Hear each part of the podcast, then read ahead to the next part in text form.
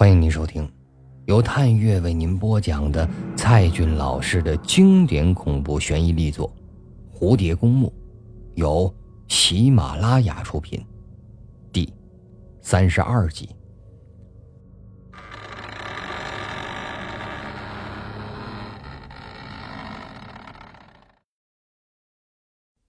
尚小蝶准时的踏进课堂，上课的仍然是孙子楚。而学生们都开始骚动起来，纷纷的交头接耳道：“这个人是尚小蝶吗？我怎么不记得她长这样啊？”“是啊，怎么变成大美女了？”“哎呀，我天哪，这这这这这真是难得一见的美女啊！”“天哪，田巧儿也没她这么漂亮啊！”“是是是啊，那绝对可以参加选美去了。”“嗯。”哎，我琢磨着啊，那《红楼梦》选秀请他去就成了呗。可是这奇怪呀，一个礼拜前他还是个恐龙呢，怎怎么现在摇身一变就成美眉了？嗯，不会，不会是做整容手术了吧？立时间，他成了整个教室的焦点，所有的学生都回头看着他，也包括陆双双。田巧儿、宋优和曼丽。当然了，每个人都有不同的表情，有人惊讶，有人爱慕，有人崇拜，有人尖叫。当然了，也有人不屑，有人嫉妒，有人骂娘。哼，整容的小妖精！苏家，孙子楚把目光从他的身上收回来，拍着台子说道。开始上课。小蝶坐在不起眼的角落里，但仍然有许多的目光盯着他。他只能尽量的把头低下来，不去听别人的闲话和议论。孙子楚在讲台上侃侃而谈，从早期的牛郎织女、七仙女董永说起，接着到最有名的那个故事。呃，这最早出于初唐梁载言的《十道四番志》，啊，晚唐的《宣示志》记载了故事全貌，名为《义父记》。接下来，他用文言文念出了《梁祝》的最古老的版本：“英台上于祝氏女，委为男装游学，啊，与。”会稽梁山伯者同一业，注仙鬼。二年，山伯访之，方知其为女子，便告其父母求聘，而注一字马氏子矣。山伯后为银令，病死，葬茂城西。注是马氏，周过墓所，冯涛不能进，问之有山伯墓。祝登嚎痛，帝呼自列县，祝氏遂病埋眼。晋丞相谢安奏表其墓曰：“义父种。”尚小蝶却想到了白霜的那篇文章，《蝴蝶秘谱》是魏晋时代文人必读之秘籍，而《梁祝》这故事又发生在那时，甚至惊动了大名鼎鼎的。东山再起的谢安，说不定梁祝同窗求学时，他们都读过《蝴蝶秘谱》，而正是这本鬼美人的千古奇书，便凑合起了梁祝间那绝唱的爱情吗？所以，在后世的梁祝故事里，人们才会在结尾安排坟墓裂开，两人魂魄化作了一对翩翩的蝴蝶。梁山伯与祝英台化身的蝴蝶，是去自由的天地间寻找最浪漫的庄周，寻找蝴蝶公墓去了吧？下课后，尚小蝶本想去找双双说会儿话，但双双却飞快的冲了出去，显然他是在躲避着尚小蝶。其他同学呢，经过尚小蝶身边时，都会停下来。有几个男生还主动的与他说话，他只是害羞的敷衍两句。有个胆儿大的女生甚至在他的耳边悄悄的问道：“我，你能不能把你的整容医生的电话告诉我？我也想要像你这样去做一下。”闻言，尚小蝶哭笑不得的逃出教室。迎面走过来一个男生，是篮球场上的小胖子。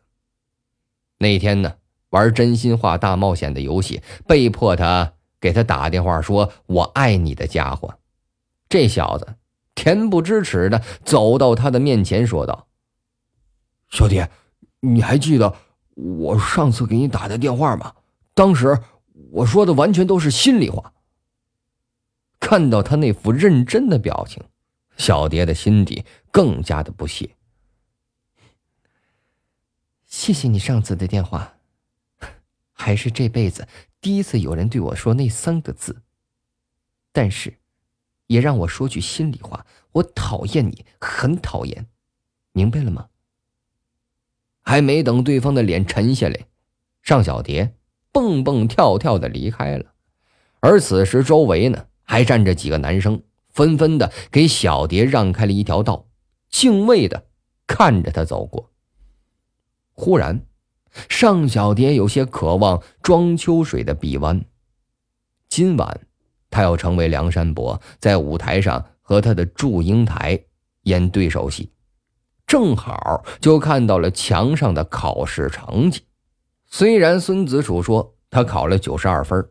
但是其他几门课考试时，脑子都是一团空白，只能祈祷不开红灯了。然而，尚小蝶万万没想到，他所有的功课都在九十分以上，竟是全班的第一名。不会，连名字都搞错了吧？宋优的成绩写到他身上去了吗？这时。宋优也走了过来，他向来都是考第一名的，这次的分数却全部落实到了小蝶的后面。两人呢一起去找老师证实，结果没错，老师也很意外。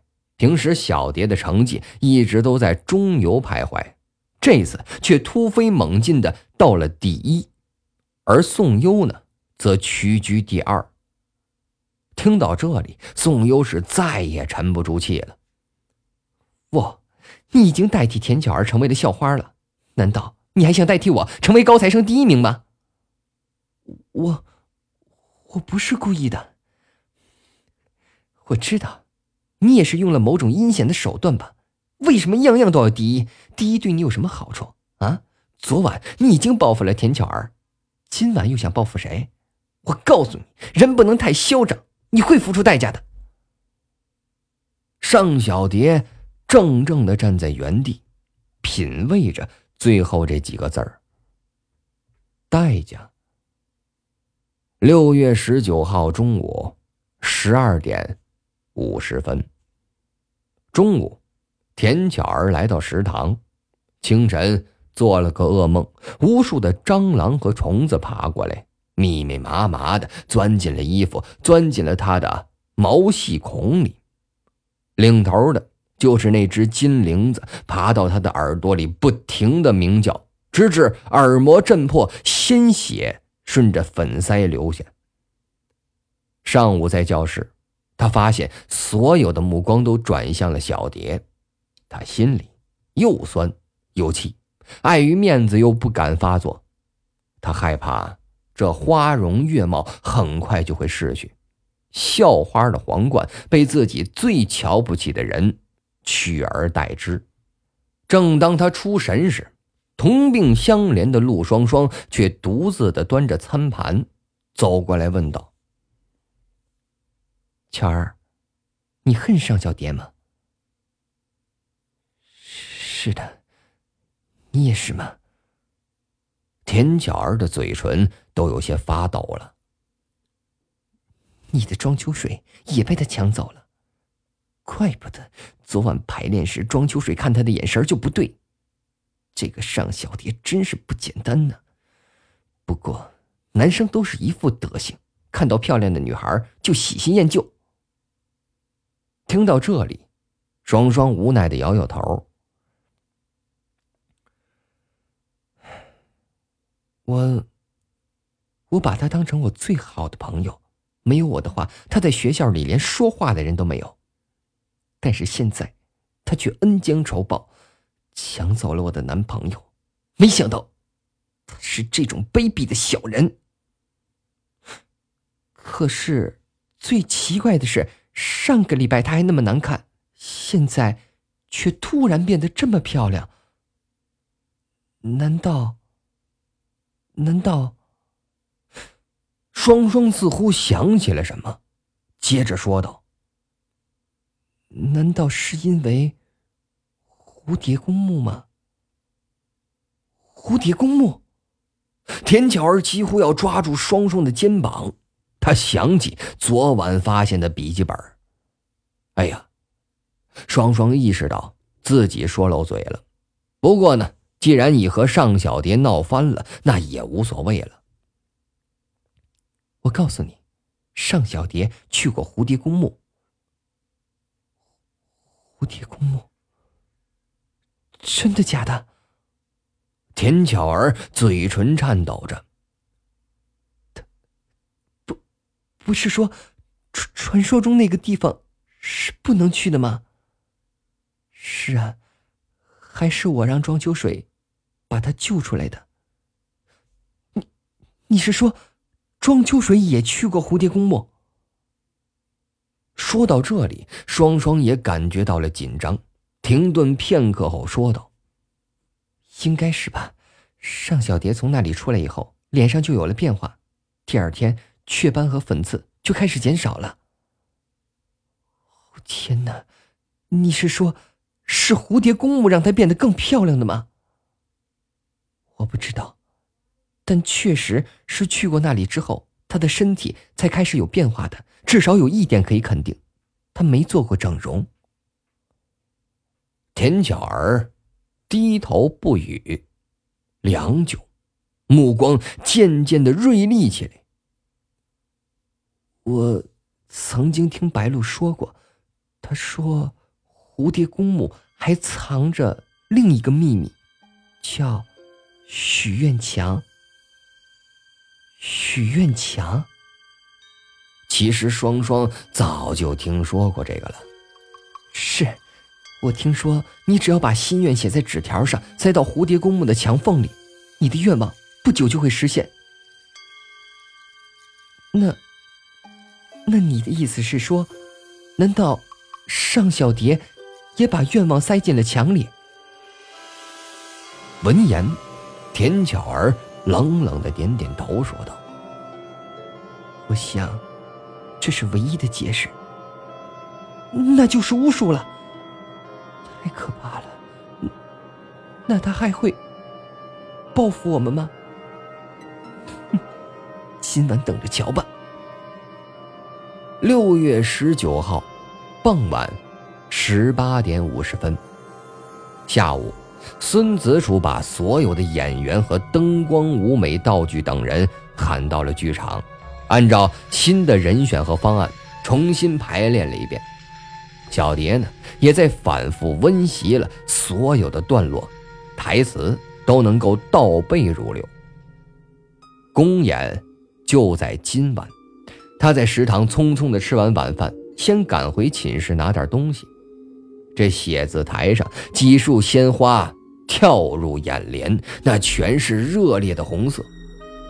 寝室里只有曼丽一个人，她撅着嘴说道：“哇，这些都是你的啊？给我的？”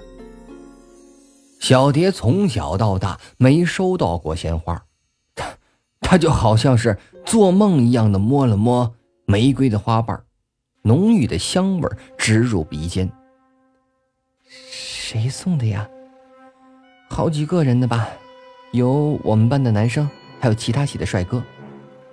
曼丽酸酸的抱怨道：“下午接连不断的送过来，我都成你的收递员了。花儿里夹杂着男生们的纸条，莫不是献殷勤之类的话。话说起来，那些男生平时从不正眼瞧他，有的呢，直到今天才记住他的名字。手机响了起来，原来是文学社团的学长邀请他明晚参加社团聚会。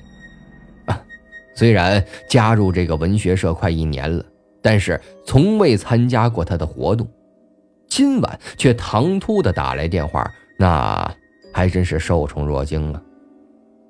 他苦笑了一下，回绝了邀请。学长不停的说着遗憾，直到小蝶挂断了电话。然后，他匆匆的走进了学校的剧场，还有半个钟头，舞台剧《化蝶》就要正式的公演。此时，剧场的看台里坐进了好几百人，各个系、各年级的学生、老师和学校的领导，甚至有外请的专业导演和作家，搞得孙子楚也很紧张。后台的化妆间。尚小蝶穿着一套书生服，妆已经画上去了，那果然是英姿飒爽。若不细看的话，还真以为是俊俏的男生。最后看了一遍台词，尚小蝶捂着紧张的心口走出了化妆间。他深深的吸了一口气儿，在这一刻，仿佛有什么东西植入他的心里。渐渐的覆盖了全身。踏上灯光明亮的舞台，面对着台下黑压压的观众时，所有的紧张一下子都消失了。他的心变得透彻而淡定，似乎台下的人都不存在，就连舞台也变成了空旷的田野。山花正在四周开放着，时间回到了。公元五世纪，他就是祝英台。此刻，台下的目光也都聚集在了他的身上，学生们纷纷的交头接耳，互相询问这是哪个专业的学生啊？会不会是外请的专业演员？就连学校领导也是频频的点头，赞叹这演员太合适了。第一幕。梁山伯与祝英台在山野中相遇，梁山伯见义勇为，救下了祝英台主仆二人。两人呢，共赴书院读书。观众们与其说是在看戏，不如是在看美女祝英台。第二幕，寒窗苦读，吴美把书院布置得很好。小蝶坐进这古代的课堂，好像又回到了。大教室一般，四九和银心也都坐在了主人们的身边。第三幕，十八相送，在一群跑龙套的女孩衬托下，祝英台和梁山伯一同离开了书院，一路上互相倾诉衷肠。梁山伯当然不是白痴了，他早就知道了祝英台的女儿身，巧妙的打着机锋。这一幕的台词呀，最为有趣。小蝶背得很熟，与庄秋水两个人那是妙语连珠，惹得台下不时的响起阵阵的掌声。第四幕，楼台会，尚小蝶已换回了女装，活脱脱的一个柔媚的祝英台小姐，在舞台上亭亭玉立，云鬓美目，顾盼流连。惹得台下那是一片的惊叹，就连走路的姿势、手上的兰花指，还有含苞待放的眼神，都酷似壁画里的古代佳人。台词也是半文半白，更接近昆曲的唱词，从小蝶的嘴里说出来，就好像古人穿梭时空，就连声调都变成了唐宋的平水韵。台下的老教授们不住的称赞说：“唱得好。”第五幕是更凄惨的婚变，祝英台在舞台的左边准备出嫁，梁山伯却在舞台的右边，奄奄一息。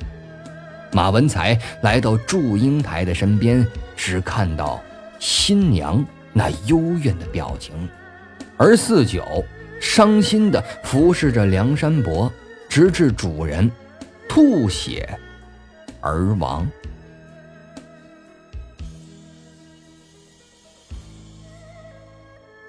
感谢您收听由探月为您播讲的蔡骏老师的经典恐怖悬疑力作《蝴蝶公墓》。想要收听更多的精彩小说，请下载喜马拉雅 APP，关注探月。